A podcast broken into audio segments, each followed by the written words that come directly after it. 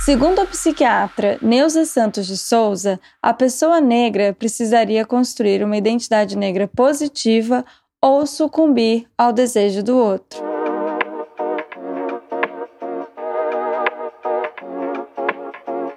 Eu sou Luísa Franco, psicóloga, e hoje quem senta no divã do Clube Sentimental é o Dari Andrade, jornalista, idealizador do Projeto Afro e, sem dúvida, um dos meus amigos mais elegantes. Oi, Dari! Oi, Luísa! Que bom te ver e bom ter você aqui. Dari, se apresenta para o clube. Primeiro eu queria agradecer né, o convite do Clube Sentimental seu para participar desse podcast. É, muito feliz em estar aqui com vocês. E eu sou Dari Andrade, sou jornalista, sou pesquisador, é, sou alagoano, radicado em São Paulo, tenho 33 anos e atualmente desenvolvo uma pesquisa sobre arte afro-brasileira, sobre artistas negros, que culminou no projeto Afro, essa plataforma né, online, digital, e também trabalho em, assim, na área cultural com o Museu de Arte Moderna de São Paulo, na, na equipe de comunicação, né, desenvolvendo todo o trabalho de comunicação digital e atualmente estou passando por um, um projeto de curadoria junto com uma artista que tenho desenvolvido aí esse trabalho com ele desde o começo desse ano, de 2020. Não posso ainda dar muitos detalhes. Ah, eu tava aqui, quem é o artista? Não podemos saber ainda. Mas vocês okay. vão saber muito em breve.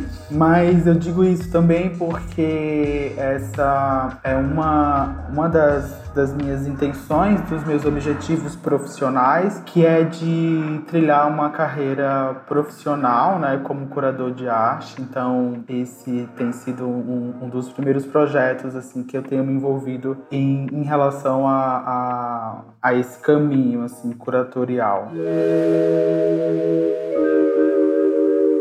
Fala um pouquinho mais do projeto, que o projeto é isso que você falou, né? Dá uma visibilidade. Mas de onde veio essa ideia? Foi uma necessidade? Fala um pouco isso pra gente. O nome do projeto ele vem justamente dessa vontade é, de abranger toda essa produção, né, de artistas negros. E aí quando a gente pensa em artistas negros, a gente pensa no, no em artistas pretos, em artistas pardos, né, dentro dessa, dessa forma que o IBGE coloca né, para essa população. E eu não conseguiria pensar também esse projeto, essa ideia, sem, sem fazer essa relação né, entre esses corpos, entre essas identidades diversas. É, e sem, sem pensar o Brasil, né? Porque eu acho que o Brasil é justamente isso. A gente tem atualmente uma maioria da população é, que é uma população preta e parda, né, mais de 50%, e, e o projeto ele vem para reafirmar, de alguma maneira, a importância de, de lugares como esse, de espaços como esses, que visibilizam essa pesquisa, que visibilizam essas produções artísticas por meio da arte e da cultura, né?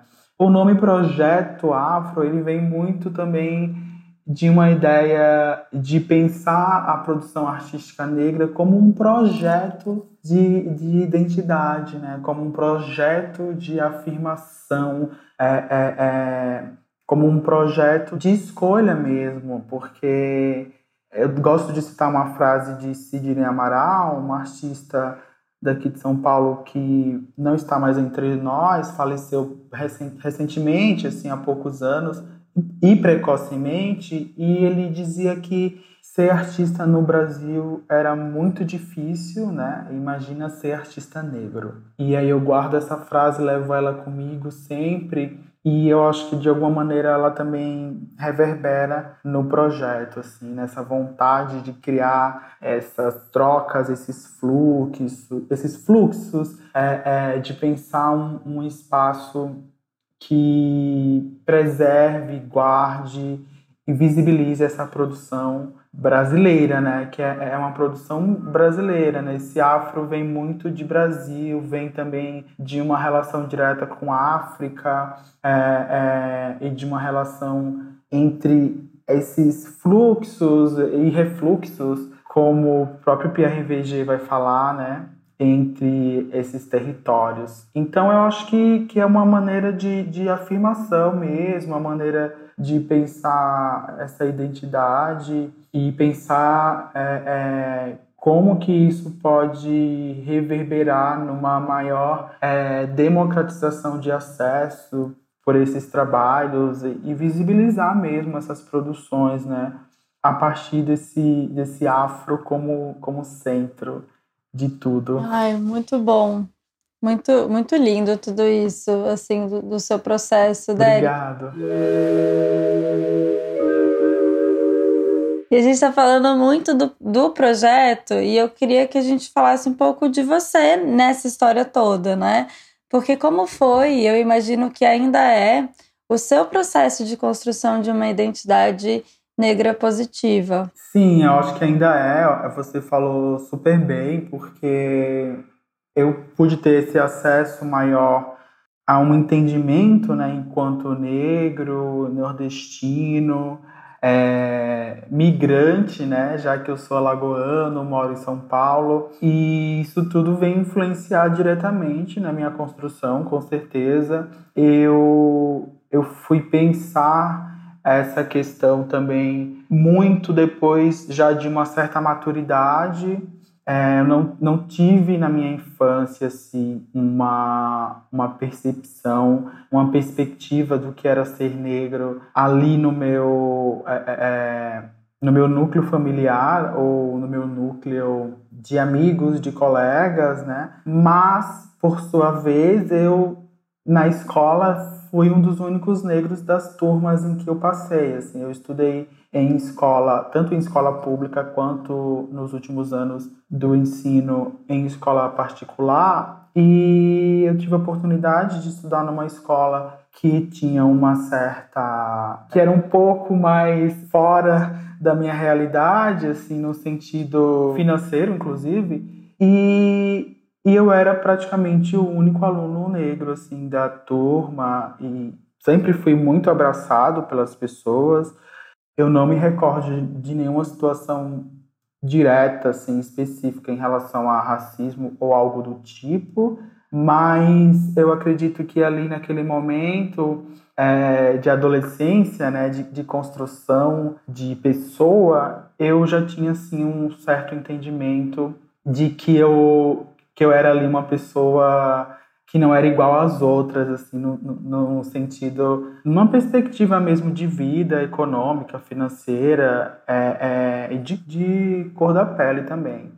Isso foi sendo construído a partir dos relacionamentos que eu tive, né, a partir da relação também com amigos, com colegas, dentro e fora da escola. Então, durante a faculdade, eu pude ter um acesso maior a, a um certo tipo de conteúdo que até então eu não tinha. E isso também foi me ajudando nessa construção de perceber-se, né? É, de encarar ali uma nova realidade, ao encontro dessa vida adulta ainda um pouco incerta.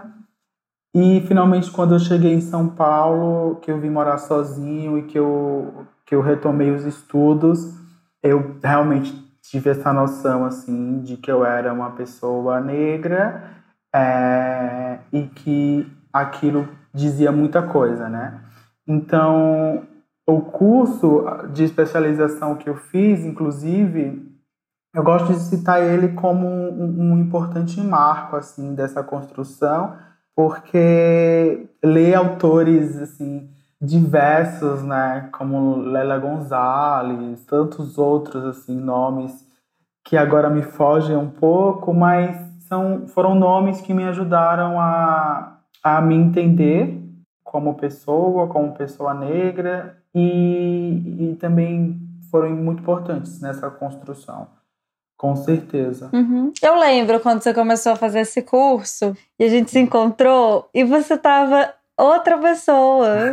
e eu vi e falei, gente, você virou outra pessoa mesmo, assim, mais, sei lá, mais sei se, se fica meio romântico falar isso, mas acho que é isso mesmo, mais iluminada, assim, assim, mais, sabe, você falando do curso muito entusiasmado, muito apaixonado, de nossa, Luísa, tô estudando isso e tá sendo incrível para mim. E como, e como ter essa lacuna, né, é, prejudica mesmo nessa construção de identidade, pensando até no processo mesmo que você falou assim, ah, do jovem adulto, do adolescente, né, porque adolescente vive em bando, e vive em bando são né, parecidos, mas quando você é o diferente, como é que você, como você faz essa construção? E, e, e é muito comum, né, que começa a estabelecer um auto-ódio, pensando um pouco na, na psicologia, na, na, psicologia preta, nesse, nesse auto-ódio é, do sujeito que não se enxerga em nenhum lugar, como se ele fosse inadequado, como se ele não pertencesse, né? E esse, desse auto-áudio vem sim o sentimento é, de raiva, e esse processo da identidade negra positiva passa por esse sentimento da raiva. E eu queria saber como que essa raiva apareceu em você. Teve algum momento que você ficou com muita raiva, assim, nesse, nesse curso que eu falei que eu te encontrei, você estava ótimo, mas você teve raiva, né, nesse processo. Sim, com certeza. E, e como que ela se, se, se é, externalizou, assim. Sim, acho que Faz todo sentido isso que você traz. É um, é um processo realmente que, que detém assim, de, várias, é, de várias questões envolvidas e eu acredito que a raiva seja uma delas.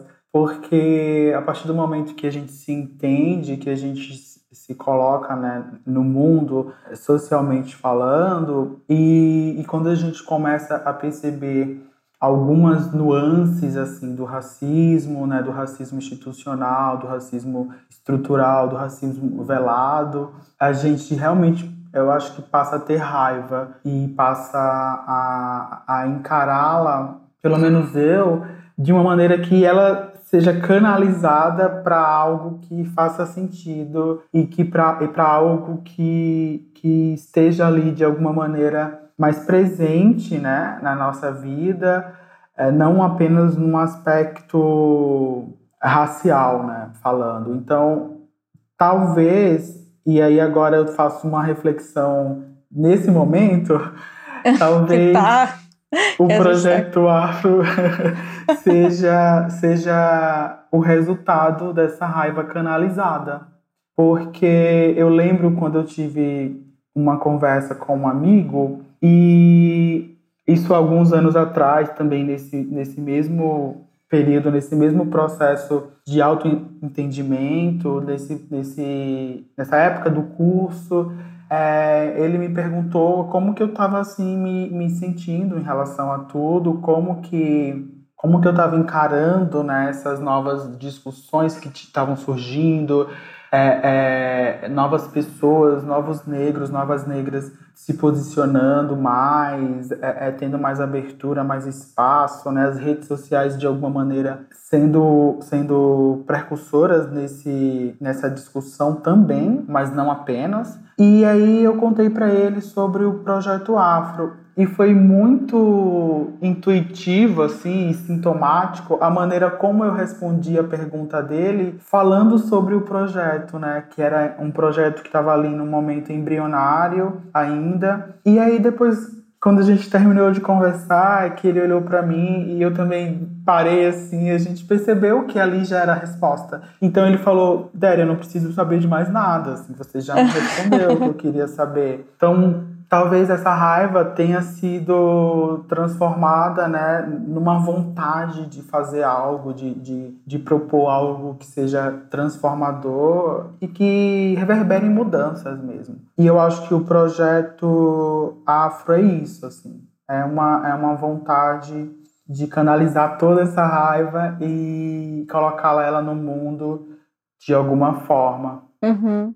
É legal você falar isso, porque aqui no Clube Sentimental a gente fala muito das emoções. E como, como as emoções não têm essa de ser positiva ou negativa, elas têm uma funcionalidade. E a raiva, principalmente, ela é uma que o impulso da raiva é a agressividade. E a agressividade não necessariamente é ruim. Então, é por isso que é muito comum essa história do, da raiva atrelada a esse processo de identidade negra positiva, porque é, ela, ela é fundamental para você entender qual o limite que você quer estabelecer socialmente, né? Uhum. O que você não vai mais aceitar e o que, que você vai fazer com isso. Então, ela é quase que catalisadora para isso. Né? E é isso que você está falando um pouco agora. E não necessariamente é uma coisa ruim, é super positivo nesse, nesse, nesse contexto, né? Sim, com certeza. E, e eu também não quero ser aqui o romântico, né? O último romântico que, que fica é, romantizando tudo e achando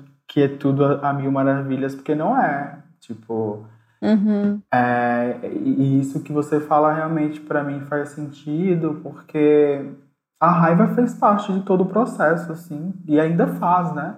Ainda está presente, ainda é, é, é um, um momento de de processo mesmo, né, no sentido assim mais real da palavra, no, e, é, e é tudo parte de, de algo maior, né, de, um, de uma ideia, de um projeto de vida até maior, assim.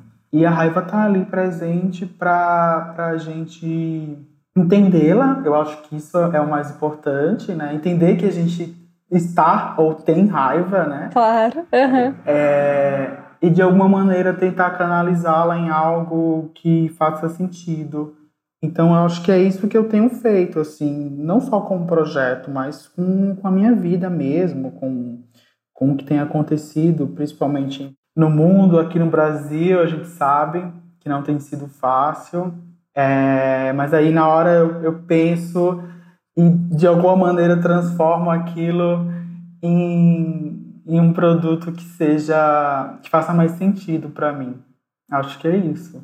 Nossa, você falou uma coisa, Derek, que a gente, assim, eu acho que eu trabalho isso com todos os meus pacientes, que é, é para além de sentir a emoção, é perceber que eu tô sentindo a emoção naquele momento e, e tentar ler o que, que aquela emoção tá me dizendo. E isso é muito poderoso, né?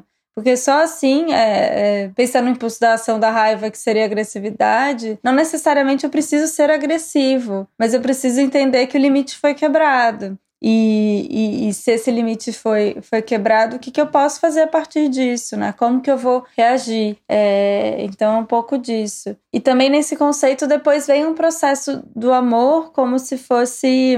Eu separei uma frase aqui da Bell Hooks, que ela fala assim: nesse processo todo, o amor cura. Nossa recuperação está no ato e na arte de amar. Como que você está lidando com esse amor? Como é que você lida com esse amor a partir desse pensamento? Ah, é lindo esse pensamento da Bell Hooks, né? Ela também é uma referência para mim, maravilhosa. Acho que uma referência para muita gente, inclusive.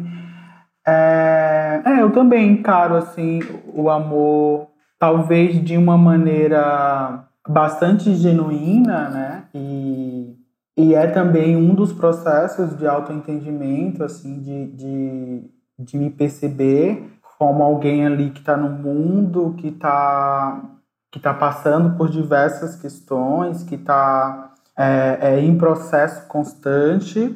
E eu abraço tudo isso através de um sentimento de amor, através, através de um sentimento de, de pensar essas, essas relações, né, para além é, é, de algo que não esteja apenas relacionado à raiva, como a gente estava falando antes. Não sei, assim, estou viajando aqui, tá, gente? Mas. Mas eu acho que, que o amor também faz parte, assim como, como a raiva faz, e talvez eles estejam lado a lado, né? Eles sejam opostos, mas sejam complementares assim um do outro. Mas é também muito difícil assim se, se autoamar, se auto-perceber, se se colocar, né, socialmente e, e fazer parte de mudanças ou tentar propor mudanças sem que elas estejam preenchidas também de amor e, e, e, de carinho e de afeto, assim. Eu acho que é, que é isso. Eu, eu tento lidar com todos os meus relacionamentos, e aí quando eu falo relacionamento, eu falo relacionamentos é, interpessoais, né, de, um, de uma forma geral, amizades, família, enfim, namoros, etc.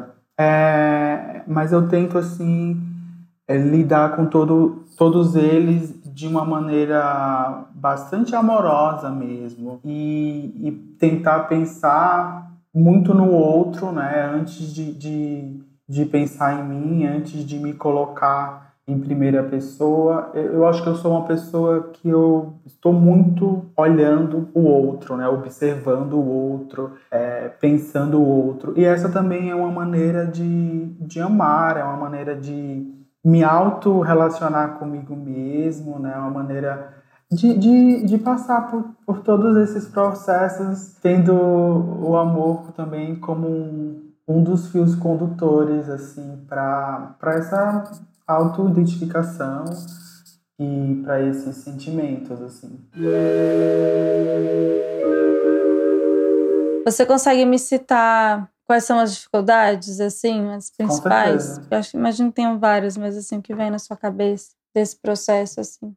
Eu acho que as dificuldades elas estão aí, né? Elas estão postas. É, é, é, desde uma de uma dificuldade por, por uma percepção também do outro é, em relação a mim, né? Em relação a, a, a quem eu sou, aonde eu estou e também uma, uma dificuldade estrutural mesmo de um processo racista que vem em curso né, no país desde muito tempo e, e que é um, uma, uma ideologia política mesmo, né, de, é, de não inclusão, de não, de não participação também desses agentes da mudança, né, desse, desses agentes políticos numa, numa vontade por outro cenário é, é, é social. E, e, isso é muito difícil, assim, de, de ser consumido de alguma maneira, de ser percebido e da gente imaginar que tem pessoas que sabem realmente a importância de, de suas posições ou, ou ou também a importância de, de mudanças efetivas né, num cenário de um racismo mais institucional, mas que elas não estão propícias a tal mudança. E isso é muito difícil quando a gente percebe que essas pessoas elas têm todos esses essas ferramentas para propor algo efetivo, mas que elas por uma escolha é, racista, elas não, não o fazem. E eu acho que esse também é um dos sentimentos de raiva que eu tenho, assim, de não conseguir é, é, fazer, né, tudo isso, todas essas mudanças que, que deveriam ser feitas por outros, mas que eu não, não tenho condições para fazê-las ou, ou, ou para de alguma maneira ajudar nesses, nesses processos, assim. Isso eu acho que chega a ser até um pouco frustrante, assim. É, a gente consegue perceber realmente onde que está aí a, a, a, chave, né, por essa mudança e por essa e por uma nova per percepção, assim, de vida, é, enfim. É, mas de alguma maneira, até o projeto já é uma uma tentativa dessa mudança. Eu entendo o que certeza. você está falando de uma, uma instância mais macro e que a gente fica, né? Mas no micro, essa história, assim, acho que no micro dá para fazer. E se todo mundo fizer um pouquinho de micro, talvez a gente consiga chegar no macro. Consiga. E é por isso que, não é? É, é isso que a gente se apega de uma certa maneira, assim.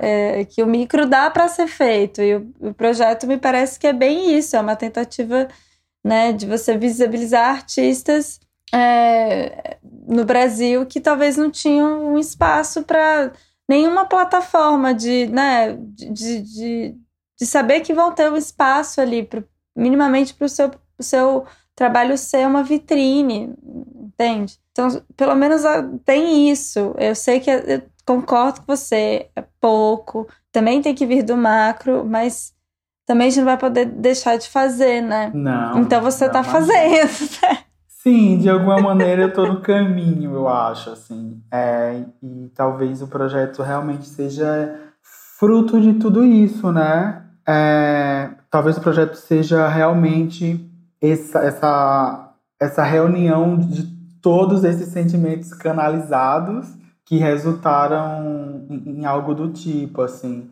E eu acho realmente que a gente precisa fazer o mínimo que seja, cada um dentro de suas possibilidades, claro, e talvez o projeto seja o resultado disso, o exemplo disso, assim. É, uma tentativa de. Assim, eu quero deixar bem claro que eu concordo com o Derek o, o, essa visão macro tá muito difícil e gera muita raiva, principalmente agora, né? Que a gente está vivendo no Brasil. Uhum. É, a gente vê que as pessoas que têm, um, que têm o faco, a faca e o queijo na mão não cortam mais do queijo.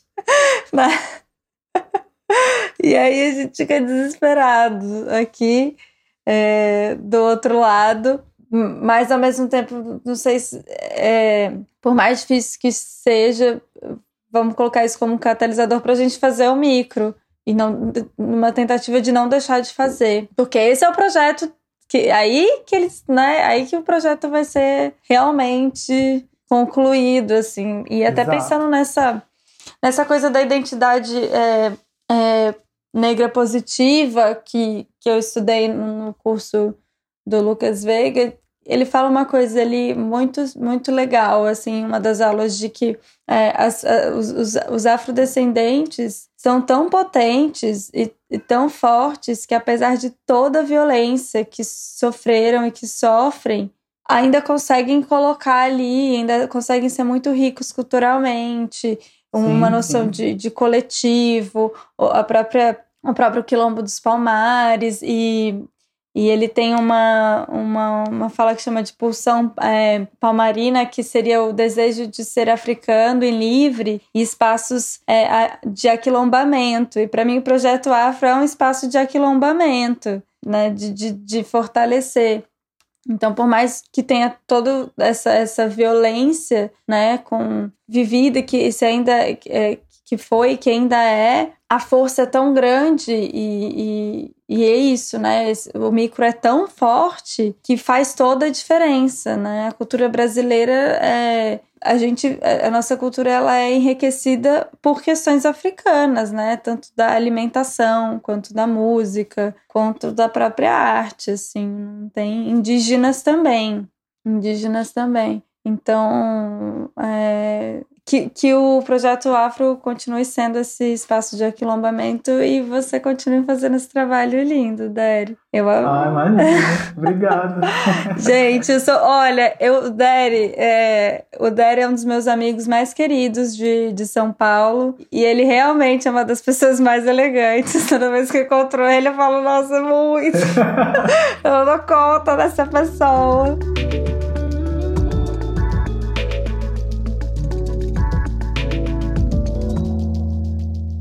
Feliz de poder te cham... de ter você como amigo mesmo e de você ter participado aqui do clube, dividido a sua história e falado tudo que você disse. Acho que a gente aprendeu muito com você hoje aqui. É... Você quer deixar algum recado para as pessoas que frequentam o nosso podcast e fazem parte do clube? Ah, eu quero agradecer primeiro o convite. É, vocês também têm feito um trabalho super bacana, é muito legal em um momento como esse, né, de mais isolamento social, quando a gente não está em contato com os nossos queridos. É, vocês têm de alguma maneira fortalecido isso e, e trazido um pouco de calor para os nossos coraçõezinhos.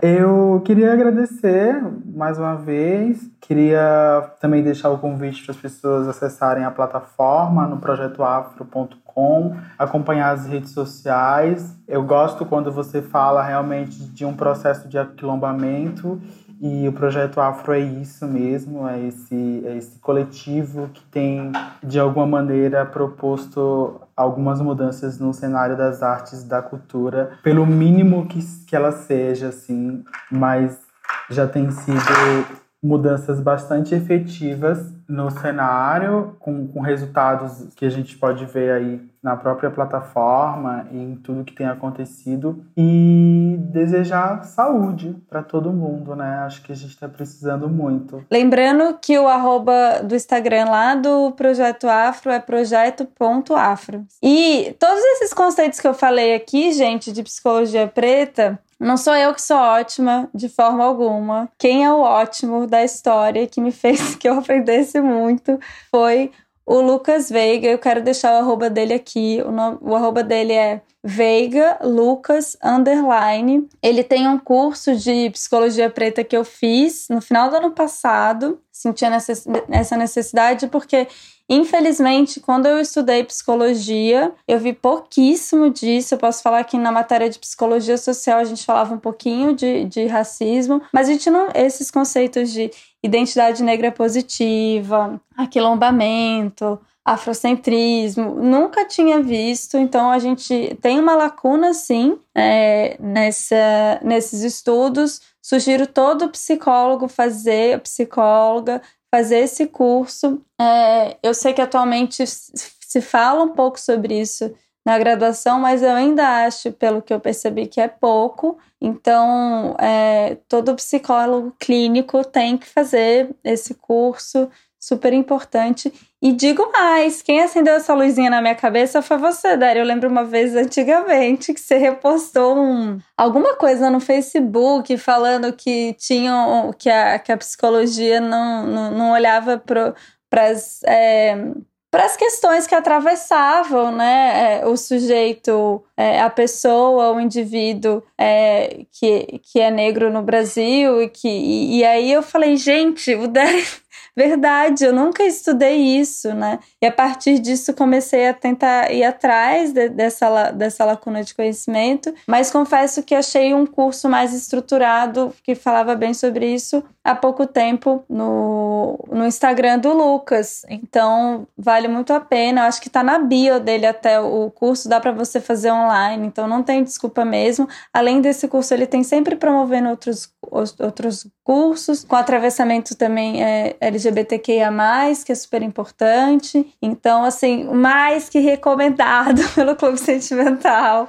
é, para as pessoas que estudam psicologia, fazer esse curso de psicologia preta. É, eu ainda estou aprendendo muito, é, a gente está sempre nessa construção, né? Acho que a psicologia é uma ciência que a gente está sempre aprendendo, aprendendo, mas. É, acho uma falha não ter aprendido isso antes. Então, já que existe, a gente tem que correr atrás. Tá bem? Então é isso, Dário. Muito obrigada pela sua presença. Um beijo. Obrigado. Eu você. amei. Um beijo, eu amei também. Tchau, tchau. Até mais. Tchau, tchau. Até mais. Esse podcast é uma produção do Clube Sentimental. Segue a gente lá no Instagram, o arroba é o arroba Clube Sentimental. Ele também é editado pelo Aloísio, do arroba Som do Cosmo. E as artes são feitas pela Julia Oga, oga.fire.studio. É isso, a gente se vê no próximo episódio. Tchau, tchau!